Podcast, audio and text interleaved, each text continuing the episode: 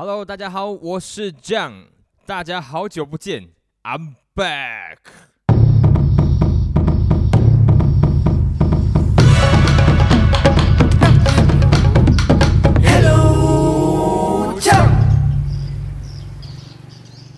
Hello，大家好，我是 John，真的非常非常的惭愧，非常非常的羞愧，我真的无脸面对江东父老啊！哎，我真的跟各位的有在听我 Podcast 的好朋友们说声抱歉呢。呃，我也其实也不知道为什么，就是默默的没有在更新我的节目了。各位亲爱的朋友们，我给你们下跪，跟你们道歉。不过我真的是很没有勇气面对我那个一千集的承诺，诶，就是大家不还记得吗？我在录制第一集的时候，我也曾经夸下海口说要录制一千集。不过间中我确实有曾经努力过啊，想说不然我们换个方式好了，因为因为录制播看这些东西，老实讲说真的是很多是有种自爽的环节在里面哦。所以嗯，因为听众真的不多，然后在想做内容的时候，也不知道到底应该切入哪个方向。所以一直没有办法很好的面对这个这个节目啦。然后不过我每天都是在我的呃自己的那个自责中度过的哈，然后看着我那些啊买来的录制器材啊，还有朋友送给我的一些器材啊，我打打下我的觉醒了，我就是决定必须要卷土重来。呃，真的啦，有没有人听确实是一回事啦。呃，当然很希望有有有听众啦，但是嗯。说到做到，真的还是必须要去认认真真完成一下，去去努力一下，完成那个一千集的诺言呐，这件事情好不好？而且呢，其实在这个短短这段没有更新的期间呢，我发现哦，内容创作者真的是越来越多啊，那个那个越来越多的人投入这个内容的创作里面，然后它的成分啊，就是大家的题材啊，也做得越来越广，当然也非常多，就是纯属娱乐性质的这个内容啊。所以我就是要去思考，说我究竟是一个什么主题类型的 podcast 主播的时候呢？其实我我自己很希望自己是一个能够有实际意义内容的那个创作者，所以我我希望定调自己的类型是属于比较 知识型的啊。我觉得也可能不需要就是非常非常就是很深入有知识的那种感觉啊，只是我我希望呢，就是可以自己透过。呃，对不同领域的那个主题研究，然后我自己内化资讯之后，然后以及我自己的这个了解的知识点之后呢，再把它带到就是听众的这个面前，然后让让大家可以透过我自己本身的视野呢，来去看到一些不同领域啊，或者是不同主题的一些最新的资讯啊、观点。所以说，像是无论是科技啊、经济啊、政治啊、时尚流行等等哈，其实我。自己都非常有兴趣的。那如果我自己呃，因为要做这个节目，然后所以我去学习，或者是我去研究这些主题的话，其实对我自己本身来讲说也是很有帮助的。然后我只是在做一个动作，就是我除了 input 之外呢，我再去做 output 的事情，让我可以自己更深化这个呃这个对这个领域的了解。所以我觉得对我或者对大家其实都是一个好事啦。所以呢。我希望《Hello 酱》这个节目呢，真的是什么都可以讲，也让你和我呢，在每次听完之后呢，都可以多了解一点点，好不好？我所以，我我希望啦，不过讲那么多都其实都是废废话来的啦。我希望呢，真的自己可以好好的、认认份份的做好每一集每一集的这个内容啦，然后呃，坚持应该才会有结果啦。嗯，所以如果之前有在支持我的朋友们，然后希望大家可以在。给我尝多尝试一次机会，然后让我们好好的继续再把 Hello 这样的节目做下去啦。OK，好的，在介绍完也交代完我的一些之前的状况之后呢，其实我来分享一下我最近的近况。好了，其实我最近呢刚参加完一场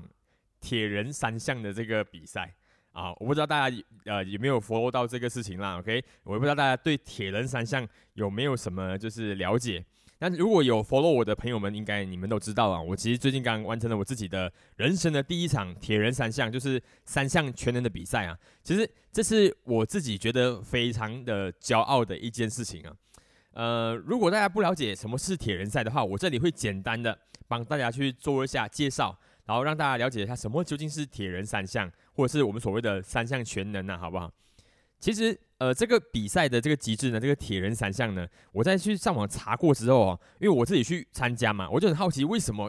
会有人想出这样的一个比赛的一个过程？所以我就上网去做一下做一下资料的那个收集哦。我发现其实这个呃铁人三项的这个三项全能的比赛呢，一共在一九二零年、一九二七年以及一九三四年呢，就出现过，就是结合了游泳啊、骑单车啊，还有跑步这个一气呵成的比赛的模式。所以呃，当时候的比赛呢的距离是相较于今天的话是比较短的。他们的那个整个全场距离大概就是呃两百米的游泳啊，然后十到十二公里左右的单车赛啊，以及一到三公里左右的跑步比赛。然后这个比赛呢一直在慢慢的发展之后呢，一直到一九七四年哦，在南加利福尼亚这个圣地亚哥的这个 Mission Bay 这个地方呢，有四十六名这个游泳啊、跑步啊以及单车选手哦，他们在准备要投入自己的那个赛季前的练习之前呢，他们举办了一个非正式的比赛。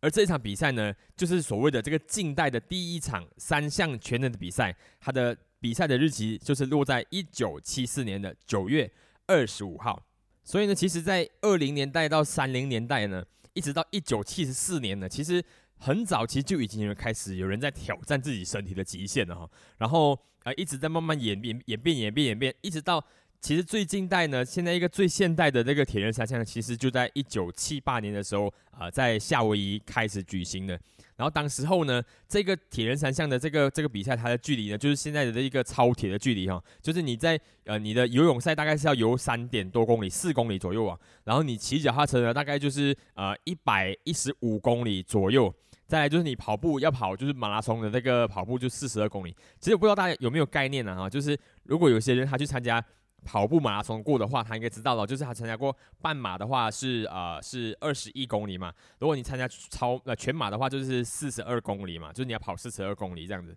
如果你知道这个概念的话，你就知道说铁人三项它是需要需要你就是在做完游泳之后。再去做骑脚踏车的那个比赛，在骑脚骑脚踏车比赛完之后呢，你要再去做那个跑步的比赛，所以他是针对啊，他是用这三项比赛来挑战一个运动员的极限啊，而且也希望你可以在。呃，这三项运动里面都可以达到一个很卓越的这个这个掌握能力啦。我觉得这这个这个我在查找资料的时候发现这个很好笑的事情是，其实一般一开始的时候这个比赛呢，它也不叫做铁呃就是铁人，你知道吗？它一开始就是三项全能这样的概念。可是呢，当时候就一九七八年第一场办这个现代化的铁人三项的时候，那时候每每一个参赛者他都会收到三张纸。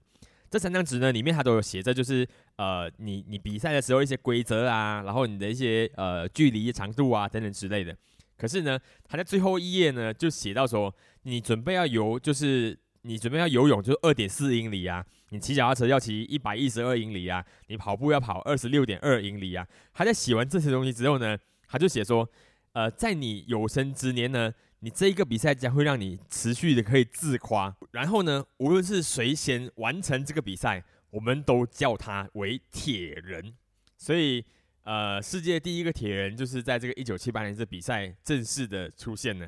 当时候他完成整个赛事呢，是用了十一个小时四十六分钟五十八秒。所以这是简单就是这个三项全能这个铁人赛的一个起源介绍。然后其实我自己本身参加的这个铁人赛呢，它的呃总长距离呢是呃五十一点五公里，就是你要游泳一点五公里，你再骑脚踏车四十公里，然后最后再跑步呃十公里，然后总共全长加起来就是五十一点五公里，就是我们呃一般人会讲的五一五的比赛啦。OK，然后我自己本身呢是呃。很早很早之前，其实我就很想要参加，就是铁人赛的。呃，主要当时候是觉得说，哇，这个比赛很帅。我不知道你们有没有看过这个比赛的那些剪辑的片段，真的是非常帅。当时我我很早期就很想参加，只是我一直不知道到底要怎么样去做。我很想尝试一下，也挑战一下自己，是不是可以成为一个铁人，你知道吗？因为我自己觉得我自己的游泳是 OK 的，因为我我曾经有我当过救生员嘛，然后有考过证照，我游过大海的，所以我觉得我自己游泳应该是没有问题的。然后骑单车，你知道这件事情，骑单车对我来讲就是一个小菜一碟啊，所以我自己本身就是一个一个骑单车旅行的行家嘛。然后每天骑脚踏车一百公里，其实我不觉得是一个很难的事情。呃，再来是跑步嘛，跑步我也觉得自己没有什么问题啊，因为我虽然是不是一个跑得很快的人，但是我因为我自己。非常有意志力，所以我我相信哦，我去参加一个这样子的比赛是绝对可以完赛的，你知道吗？反正呢，这一次的比赛呢，它的报名简章一出现在网络上的时候啊，我是直接报名的，因为我我就本来就很想参加嘛，可是一直没有机会参加。然后当看到这比赛的时候，我就想说啊，我不要想那么多了，我就马上去参加就对了。然后后来我就向我身边的朋友们呢问了一圈，你知道吗？我就每一个人我都问，我就我传进那个 WhatsApp 的群组讲说，哎，有一个比赛叫做呃，就是呃铁人三项，不知道有没有人想要去参加？然后后来我问了一圈，才发现说，其实我的身边呢，根本没有人觉得自己可以参加这样的比赛。或许他你如果我问的是马拉松赛的话，可能还可以吸引到一些人参加。因为我发现呢，呃，我们这我的身边的朋友呢，有一些真的确实跑过马拉松的，他可能跑过半马，跑过全马，但是就是呃，可能也志在参加。反正当我去询问说有没有参加，可以想要参加这个铁人赛的时候，其实是呃完全没有人。敢参与这样的比赛的，而且呢，我身边唯一一个啊，其实我心里面我知道的，应该是只有一个人可能可以可以参加。可是呢，他也是因为呃，就是没有办法请假，所以就是没有答应我了。所以我自己一个人报名付了钱，然后开始开始上网啊，去 Google 啊，去去了解一下到底铁人赛的规则是什么。其实我一开始的时候也不知道到底规则是什么的。我报名的时候，去就是直接是就是只是硬着头皮下去而已。就是我其实还没有了解到底我具体要做多长的距离这东西的。All right，反正呢，后来我就自己呢去一个人还上网去谷歌，就是铁人赛的规则啊，它的训练方式啊，它的装备的选择啊等等之类的，太多学问了哈。然后开始就是投入就是三项的比赛的个别训练。然后里面其实我看了很多影片，看了一些就是比赛的时候的过程啊，看那些就是呃如何在开放式水域游泳会游的比较好的一些注意事项啊等等之类的哈。然后当然呢，我还花了一些钱钱哈，去买了一些可以帮助我训练的装备，比如说我一直有在秀的那个 Garmin 的运动手表，呃，还有一些适合山铁赛的这个呃服装等等之类的，可能可能 maybe 之后我会开来做一个开箱的介绍。Alright，反正呢，我就是很积极的投入这个呃比赛的训练里面。老实说，我现在已经算是完全上瘾了啦。因为我觉得呢，因为我的目标是三项的运动哦，所以我可以很自由的每天变换我要做的运动，不会好像每天的运动只有跑步啊，或者是健身的感觉哦。然后运动训练这件事情，就因为这一个三铁赛，让我觉得好像更加自由，更加更加开心了。所以。自然哦，也会带动起我自己想要做那个运动的这个性质。然后你知道吗？三铁赛的它整体的氛围是很棒的，就是我很喜欢里面的那种竞技的感觉，然后还有那种相互的支持感。尤其是你在冲线之前，那个氛氛那个氛围是真的很值得回味的哈。就是大家都会因为你跑回来，然后为你就是欢呼啊，那感觉是很激励人心的。而且最重要的是，就是你在挑战你自己啊。对我来讲，这个是这个是一个最重要的一个原因啦。然后，其实呢，三铁赛呢是真的很辛苦，但是它真的很辛苦的时候呢，其实不是比赛的时候，因为你在比赛当天呢，其实你已经 ready 好的，你就是为了要去比赛的，所以当天你会就是全心的，你会全心全意的，就是你把你的所有的精力就是投入下去比赛而已。其实最辛苦的部分呢，真的是练习，真的是训练。然后很多人呢，其实是。没有办法，就是呃，同时一天训练完三项的这个练习的，因为你在这一个过程里面，你的训练过程里面，可能你要花上很多小时，你至少要两到三个小时，或者是四个小时，你才可以有办法，就是完成这个同一天三项的这个练习。而且你知道吗？大家都要上班，所以对所有上班的人来说，讲是老师讲说，这个铁人三项的练习啊，真的是一个不小的负担。一般人呐，像我这样的一般人的练习，大概就是最多。就是倾向，就是呃一天做两项的这个这个呃练习，然后呢把那个专心呢放在你的肌肉的运用上面啊。你如何在游完泳之后呢，可以投入脚踏车的这个呃这个比赛？那肌群应该这样子分，这样子分配，或者是你这样子在骑完脚踏车之后，再投入脚那个跑步的这个比赛里面，这个整体的肌肉到底应该这样子去呃做做延伸、做做拉伸，你会比较放松等等之类的哈。所以。里面的学问是真的是非常的多啦。不过呢，除了练习的过程哦，比赛项目的知识的了解，这个这些东西之外啊，铁人三项呢，虽然是一件学问很多的运动比赛，但是呢，它也是一件非常烧钱的活动哦。所以你除了要买你的装备之外，你装备上是有你的那一套比赛的用用服嘛，三铁的衣服嘛，它就是可以让你又下水。又骑脚踏车又跑步都不需要换衣服的一个比赛的一个战服嘛？反正因为呃在比赛的过程中换衣服会占用我们一点点的时间，所以有很多的选手就是希望省略这个时间，所以会呃直接买一套可以上山下海的服装去比赛。所以这一个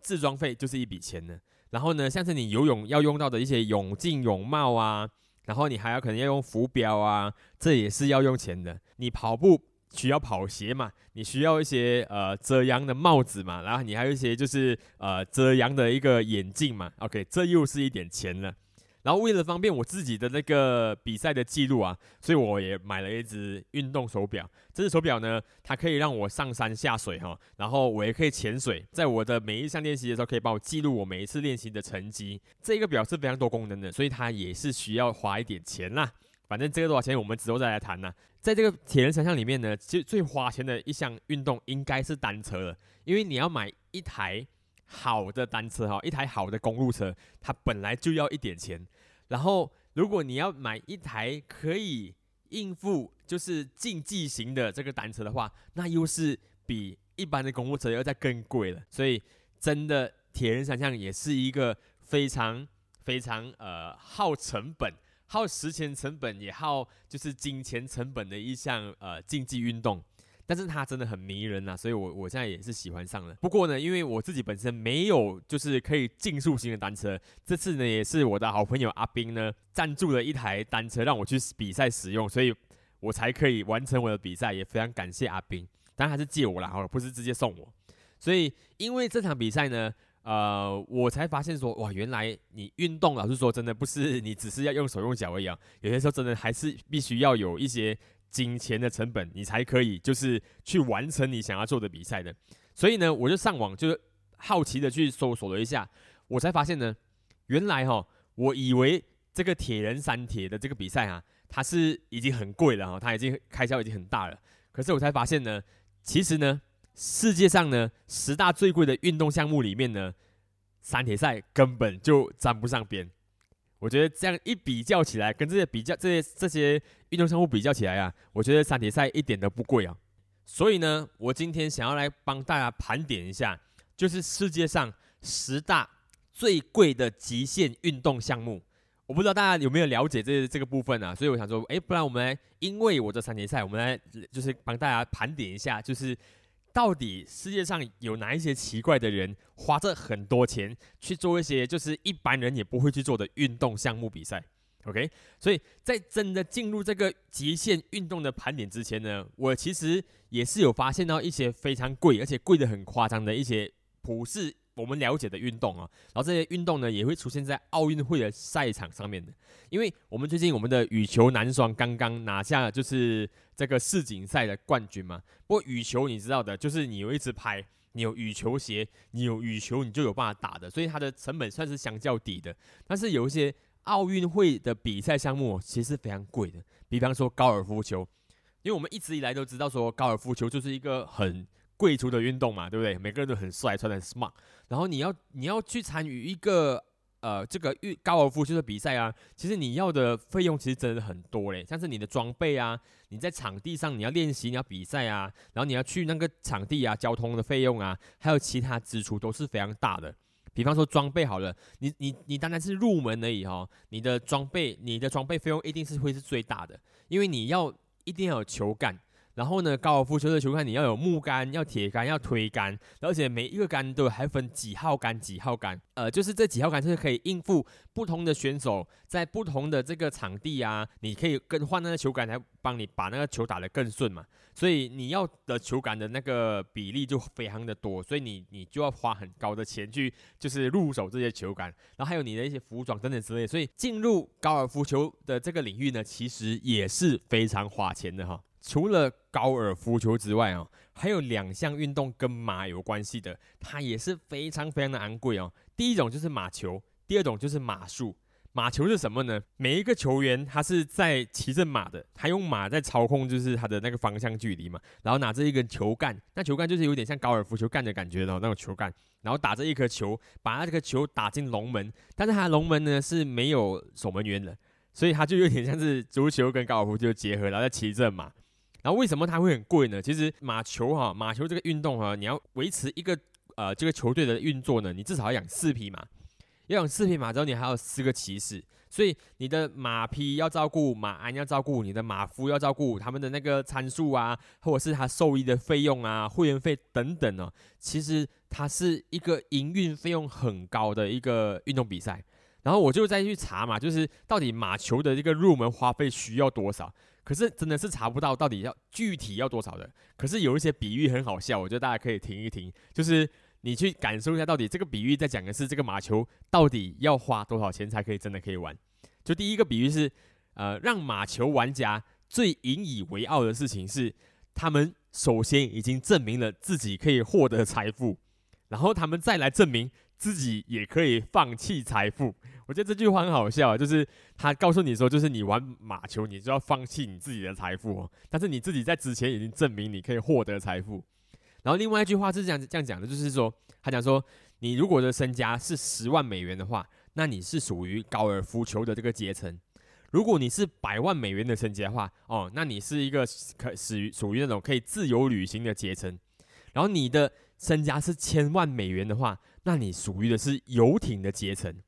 好如果你的身家是一亿美元的话，OK，好，你正式进入了马球阶层的这个门槛哦，所以。所以这个这这两个比喻呢，就在表示说，就是马球到底是一个多么贵的一个运动哦。另外一个比赛呢，叫马术，马术也是因为贵，也因为它你要养那匹马，所以我发现说，原来养马都是非常贵的。然后这个这个比赛呢，这两个比赛呢，都属于比较传统贵族式的这个比赛运动哦。然后因为一般人也不会骑着马嘛，对不对？我我现在我们那里我们要看到马都非常难的，我还要去就是带着马去比赛哦，其实这个是很难。但是这这几个是比较呃，我们在奥运会的会场上面是看得到的这个啊昂贵的比赛。可是呢，今天我要盘点的是，到底有哪十项极限运动是非常非常贵的？然后大家可以来看看，说你究竟可不可能有机会去参与这些这个比赛。首先，我们来盘点的第十名哈，就是这个呃最贵的极限运动的第十名。这这个第十名呢，它的呃知名度比较高一点。它是叫做 bungee jump，就是高空弹跳。我相信应该很多人都对这个极限运动是很熟悉的，也就是有一群人排队，然后等着从高空啊跳下去，来体验那种跳楼的刺激感。也也有很多人讲说，就是如果你去跳了一次之后，你以后就不会想要跳楼自杀了哦。然后我自己因为本身我也还没有 try 过，我也很想 try，但是我自己还没有 try 过，然后我也希望有机会可以去啦。然后目前呢，世界上最高的这个呃 bungee jump，它的这个地点是在美国的这个科罗拉多州的皇家峡谷大桥，总高三百二十一米。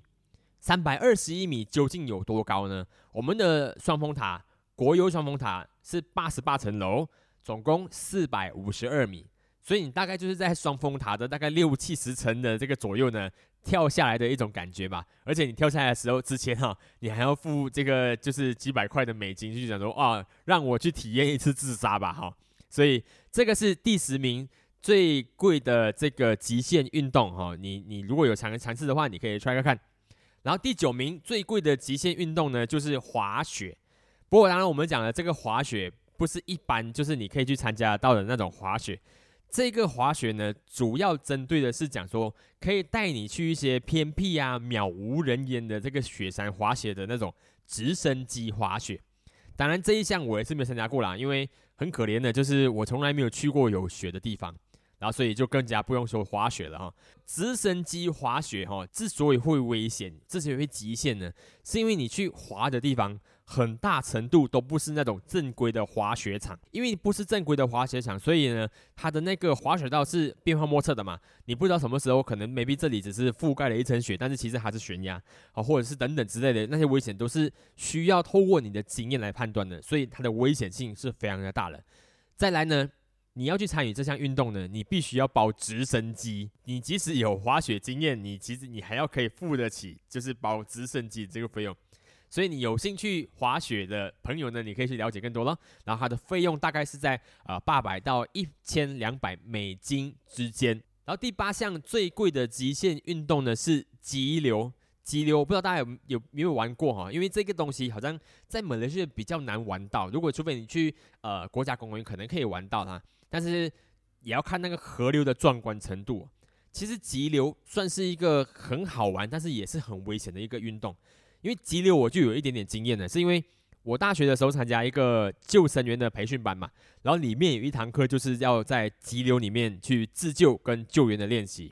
然后那个教练就会叫我们就是呃教我们哈如何在那个很湍急的河流里面哈从河的一岸流向游向对岸嘛。然后我们也也曾经尝试过，就是在这个河的两岸的树上面绑绑那个绳索，就是有一个教练会先在岸的一头，就是绑了绳索之后，他游过去对岸之后，在那边再绑绳索，然后让我们就是攀爬那个绳索过河。最后呢，他最刺激的就是他让我们去感受，就是人体的这个急流泛舟啊，他就是我们只是穿上救生衣而已。穿了救生衣之后，我们就跳进那个急流的那个河里面，然后随波逐流，然后就让我们去判断说，哎，什么时候我们可能会被下卷到水里面，然后我们要我们要做这个过程里面，就是要注意自己的呼吸，调节自己的呼吸的，还而且你还要眼睛看前面，看在你的那个水呃脚下的水是不是可能接下来你会被卷在水卷进水底这样子。所以我感受过就是比较小的急流的感觉，但是今天这个。这个世界最贵的极限运动，这个急流讲的是更加夸张，就是就是那种，就是你可能会面对到底下是一个大瀑布那种、那种、那种急流泛舟，所以它就被因此被归纳在这个最贵的极限运动里面的第八名。急流的这个费用呢，大概就是两千美金到一千四百美金不等哦，就看你在什么地方参与这个比这个这个活动。OK，最贵的极限运动的第七名。叫做 B A S E 的跳伞，就是 base 跳伞。光光听这个名字的话，可能大家不知道这个是什么什么跳伞运动哦。但是 base 的这个 base 跳伞这个运动呢，其实和一般的跳伞它的差别不大。它唯一的不同呢，就是你的那个起跳的高度的不同。而之所以会叫做 base 跳伞呢，就是所谓的啊低空跳伞，它是一个非常危险的极限运动。然后为什么会叫做 base？为什么叫做 B A S E 呢？其实呢，主要它就是由 building 大楼的 B 字跟 antenna 高塔的这个 A 字，span S 这个大桥的这个这个字，span and bridge 啊，这个 S 字跟 earth 悬崖的这个 E 字，这个 B A S E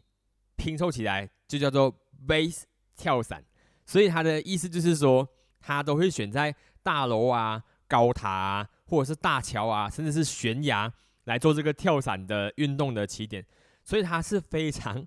非常不一般的极限运动。而且呢，这项极限运动呢，它的死亡率呢是六十分之一，诶，六十分之一是什么概念呢？就是你去做六十份。六十次，你至少都会死一次，哎，这个概念很恐怖，哎。如果说跑步有这么高的死亡率的话，你知道吗？我去跑步跑六十次，我就会死一次，这是很恐怖的一件事情。而且呢，它的费用也是非常的昂贵哦，因为它的费用至少超过两千美金去做这一次哦。所以，嗯，所以你可以理解嘛，就是你 你会花这么多钱去尝试一下这个。你做六十次就可能有会有一次事故的极限运动吗？OK，见仁见智啊。不过这个背着跳伞，你去找他的影片哦，非常的帅，也是非常的帅。只不过呢，你要参加这个运动呢，你也要有很多的跳伞经验才能够做，所以它是一个呃很贵的极限运动，也是一个你很难触及的极限运动。好，接下来我们在盘点这个最贵的极限运动第六名。这个运动呢，其实呃看起来啊，在这榜单里面看起来是算是比较能够入手的那个运动了。这个运动呢，就是攀岩。OK，因为这个攀岩运动的崛起啊，其实很多的城市里面都会有一些啊专门设计给人家体验，然后或者是练习的这个报时场馆嘛。就是你在墙上啊，一张很很长很高的墙，然后会有很多不同颜色的这个模拟的石块。然后让你可以尝试徒手往上攀爬，哦，这个活动其实现在应该蛮流行的哦，在台湾也好，在马来西亚这边也是有非常多很很棒的这种报时场。然后呢，这个呃这项攀岩的运动呢，我们为什么会贵啊？就我们主要指的就是你要去更加专业的一些山林里面的一些峭壁做的这个活动，因为这项运动呢，它除了是一个非常专业的这个运动的那个内容之外呢，你因为它很专业，所以里面的器材呢，其实你通通一件都不能够少，像是你要你要带的那些绳索啊、挂钩啊、止滑粉啊。攀岩的那些鞋子等等啊，因为这些东西啊，如果你你是没有带足够的，或者是你你省略的话，其实都会对每一个参加者哈是有很大的风险的。我不知道大家有没有看过啦，有一个有一个 Netflix 之前有一部电影也是跟攀岩有关系的那个纪录片，非常的紧张刺激，因为它是呃在讲述一个攀岩的高手如何徒手。就是不带其他的工具去攀岩一个，就是攀岩者都非常觉得呃不容易攀爬的一个峭壁，大家也可以去看看一下。然后因为你要去攀岩嘛，通常你要去，你会去各个不同的地方去征服每一座不同的高山，然后你要去的这个装，你要去的这个路途也是一笔费用，所以包含你要你要有的装备，然后包含你要出行的费用，所以这一个攀岩的运动也被归列在这个。非常贵桑桑的极限运动的第六名。OK，再来，终于来到前五名了。前五名最贵的极限运动，第五名就是高空跳伞。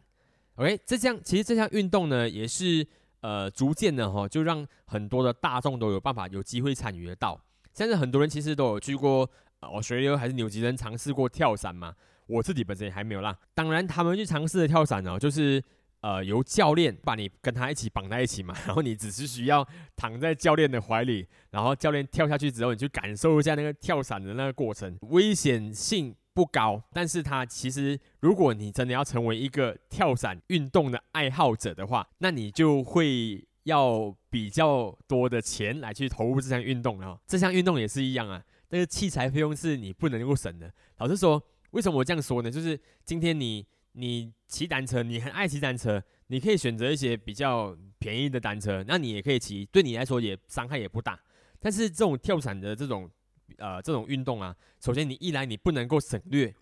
你不能够省略那些器材；二来是如果你去买一些粗制滥造的东西的话，不像骑脚踏车，你可能 maybe 最多就骑不动。如果那些粗制滥造的器材你背上身体的话，在高空跳下来，你想想看，如果你打不开你的主伞的话，要怎么办呢？所以很危险。一般上你都会希望说买到一些材质够好，然后而且也不会把装备省略。所以如果你真的要成为一个跳伞运动的爱好者的话，你要买那些费东东那些装备的话，都是非常昂贵的。所以如果你没有我们没这个 budget 的话，那我们还是去参加就是几百块美金一次的那种跳伞体验就好了。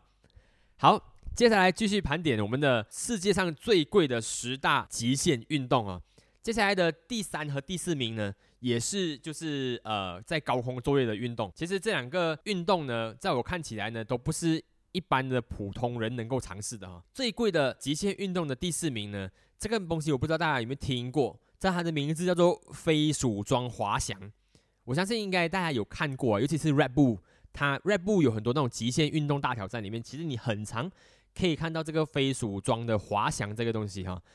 呃，飞鼠装滑翔呢，其实顾名思义就是你你那个运动员还会穿着一个全身像是飞鼠的那个张开身体的时候那个样子的一个装备，然后呢背这个降落伞，他从高山上面就是一跃而下，然后张开自己的双臂跟双腿呢，就是让飞鼠装可以扩大自己的那个滑行的那个功能，然后就在那个山林之间滑行，等到一定的高度的时候才打开降落伞来落地。这个运动呢，真的是很帅。真的，我就想说，我每次看到他们在做这件事情的时候，我想说，你怎么有这个胆量，可以让你自己本身在这个空中滑翔？你知道吗？就是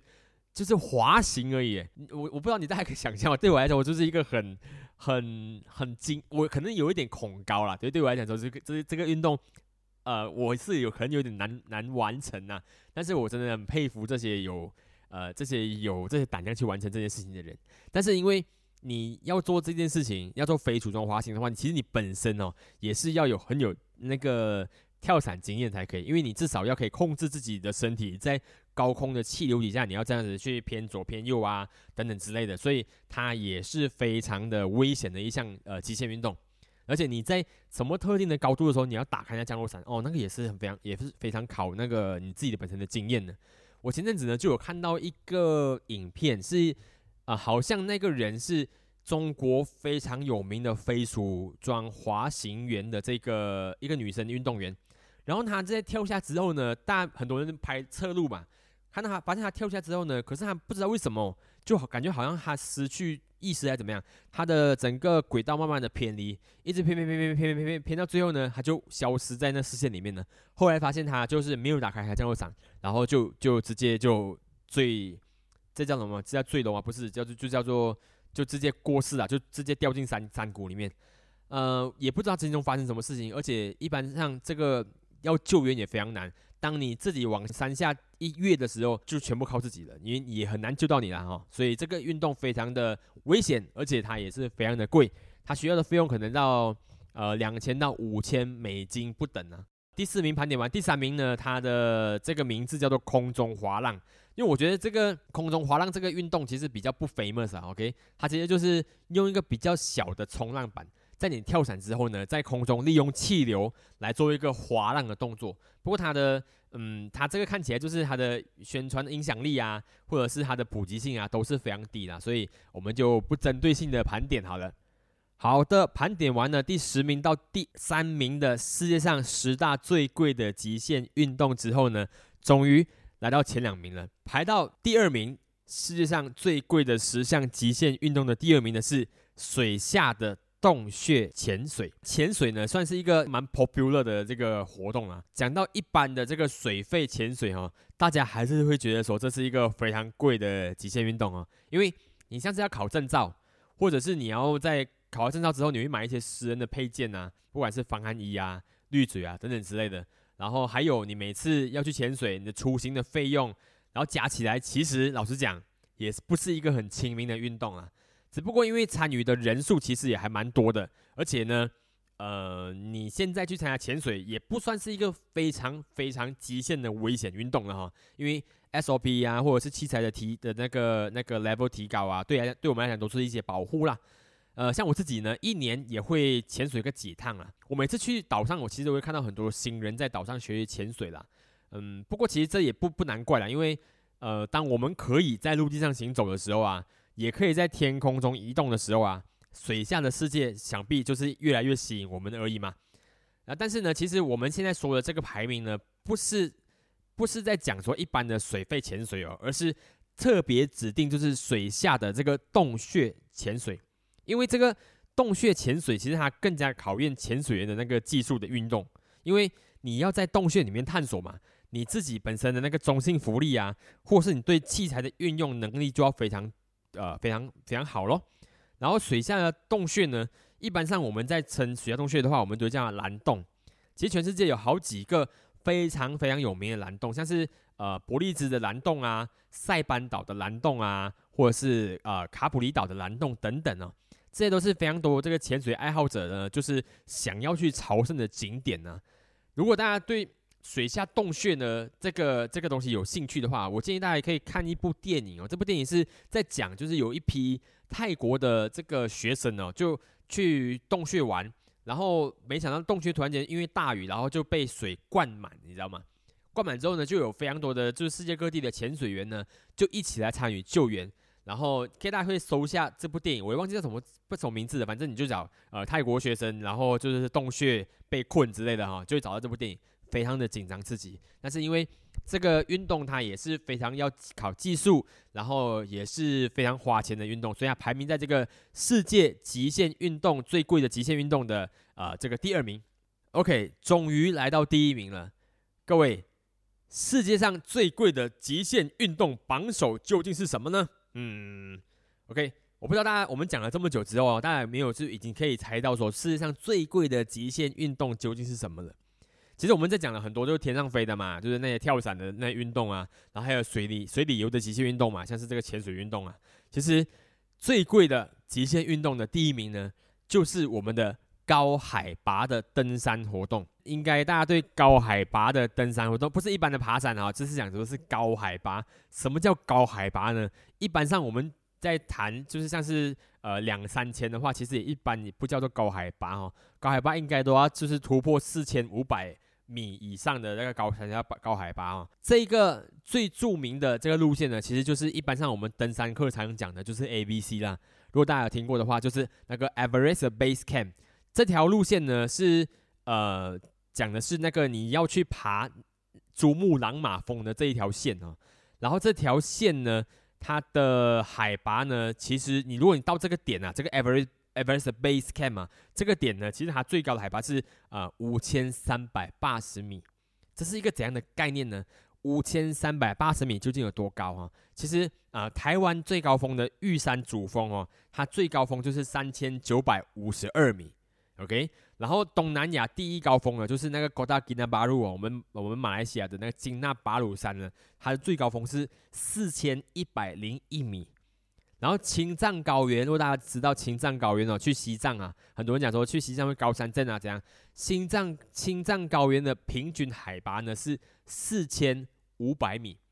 所以呢，这个 Everest Base Camp 啊其实它就比这些一般上我们知道的高山啊更加高一点。所以你要去这个 Base Camp 的话，你当然你是需要去透过一些练习，然后让自己的身体可以适应高山的呼吸啊。啊，低氧呼吸等等之类的哦，你才有办法去完成这个路线的。然后，当然，这个 base camp 是我们一般人比较可以参与的哈。现在你有有很多人参与这项运动啊，就是从尼泊尔啊怎么样啊，就就是可以呃去到这个 Everest base camp。但是呢，我们真的要讲的是这个去挑战那些六千、七千米以上的大山。这些大山呢，其实就不是你讲说你要上就可以直接上的哦，而且还有一些哦是要想要去攻顶那个八千八百四十八米世界第一高峰的这个珠穆朗玛峰的那个人哦。其实高海拔的这个登山呢，不是每一个人你说上就可以上的。OK，像是我们的讲的那个世界最高峰珠穆朗玛峰哦，其实距今啊统计一共呢只有四千八百个人哦成功有登顶过。但是在这个四千八百个人之外呢，在途中上升过的人啊，就死掉，在途中死掉人呢，有超过三百个人呢。然后而且呢，还有现在上面呢，还有将近两百具尸体呢是没有办法移下来的。所以这个攻顶的过程，其实老实讲说是一个非常危险的，呃，不是一般人可以做的之外呢，其实也是非常危险的一件事情。你即使有受过训练，你即使是一个登山爱好者，你即使是一个登山的高手哦。你要去登这座山，它也有一定程度的风险，而且是蛮蛮高的这个这个死死亡率的哈。你看四千八百个人登山成功，里面有三百个人是死掉的，所以你是想想看，他的他那个本身要将近要要到六七八，要到六七六七爬了。再来，你要去登这个山，你还要还很多的钱。哎呀，你要去登这个珠穆朗玛峰的费用呢，是要几万块美金的，而且呢，你即使还了几万块美金啊。你还不一定真的有办法，就是登山成功这件事情，因为你你自己身体对那个环境的那个考验也是非常大的，而且呢，在登山路线啊，其实近几年有很多人想要登山，所以登山路线也是非常拥挤的。人曾经呢，还有因为路线太过拥挤啊，那导致有人被冻死的事件。到现在呢，你要每天要登顶的那个人数，其实有已经都有被限制了。所以，呃，这个运动呢是被列为全世界。你最贵的极限运动的第一名，只是即使这个运动很贵很危险，但是呢，还是有很多人想要上去的。其实我也很想要上去啊！你自己想想看，可以站在世界的最高峰，碰一下世界最高的那个点，那那个感觉是，即使再贵哦，你都要义无反顾尝试一次的样子。我不知道我有没有这个能耐啦，就是我当然也希望说自己将来有这个能力。可以有这笔钱，然后也有这个体力，可以尝试去到我们的珠穆朗玛峰的那个顶端，碰一下世界之最高点是怎么感觉？至少我可以跟以后的子孙讲说，我曾经站站在过世界最高的高峰上面，然后看着这个世界在我脚下的感觉，哇，那应该很好。OK，好的，以上呢就是我在盘点的十界十大最贵的极限运动的排名。不知道大家听完之后呢，有没有什么运动是你非常想要参加的，或者是其他的另外的运动是你一直最近在计划想要去呃透过参与这项运动来挑战自己的呢？其实我很希望大家可以有这样的一个呃就是计划。就是挑战自己身体的一个计划。我最近在参加完这个三铁的这个比赛之后呢，因为我我长时间在训练嘛，我不说长时间了，就三个月的时间，我就一直在训练嘛。然后我发现呢，我自己本身啊，对自己的身体的掌控度变得比较好了。就是我开始重拾回以前那种，就是想要跑就可以跑，想要跳就可以跳的身体。当然还是需要在一些时间再继续的去累积那个能力了。但是现在真的是没有像。前阵子哈，就是属于运动的时候那种，你觉得自己身体都很像很难再有更有活力的感觉哦。所以我觉得运动是真的是非常棒的一件事情啦希望大家都可以呃，就是每天坚持一点时间来运动，或者是一个礼拜至少都要运动好几天呢，来让自己可以真正掌握拥有你自己的双手跟双脚。OK，好，今天不知不觉讲了这么长，然后也希望大家对。呃，世界上的这些极限运动有多一些了解啦，因为世界上很多人在透过用不同的方式来挑战自己啦。然后我这次因为参加了这个铁人三项的活动，才让我知道说，原来，嗯，我的身体、我的意志是可以让我去完成任何一项挑战的。只要我坚持下去做的话，就可能有办法走到终点。然后，当然这个 podcast 也是一样，希望我真的有这个意志，然后在。我的铁人三项比赛中学习到的那个这个精神，可以套用在我的人生做的其他事情上，无论是在我的生活上，或者是在我的就是呃工作上，然后在我的这个兴趣上都可以，就是贯贯穿我这个意志啦。就是只要你坚持走，你维持自己的节奏，你不要被人家影响，那你总有一天还是会走到自己就是理想中的那一个终点的。然后我这边鼓励大家，也是希望勉励自己。那我的节目今天到这边了，非常的长，然后希望大家可以继续支持我。如果大家有喜欢我的节目《Hello 酱》的话，也可以，哎，不需要帮我炫了，你只要有有去听就好了。然后让大家希望说，大家可以在听完之后都可以有一点小小的对这个世界的了解。好的，下集预告，下集呢我们会来讨论一下，为什么呢？手机的设计者或者是一些呃电话的设计者哈，千方百计的要把耳机线哦。给去掉，但是呢，时尚圈的人却默默的把它当成一件时尚单品，然后呢，来带回到我们的生活里面来。那我们来看看里面到底出了什么问题呢？那有希望听到这个主题的，可以下个礼拜呃锁定我们 Hello 这样的频道。我们希望每个星期五都可以更新一期的节目。然后喜欢的朋友就帮我就拉一下就好了。那谢谢大家收听，那我们下次再见呢，拜拜。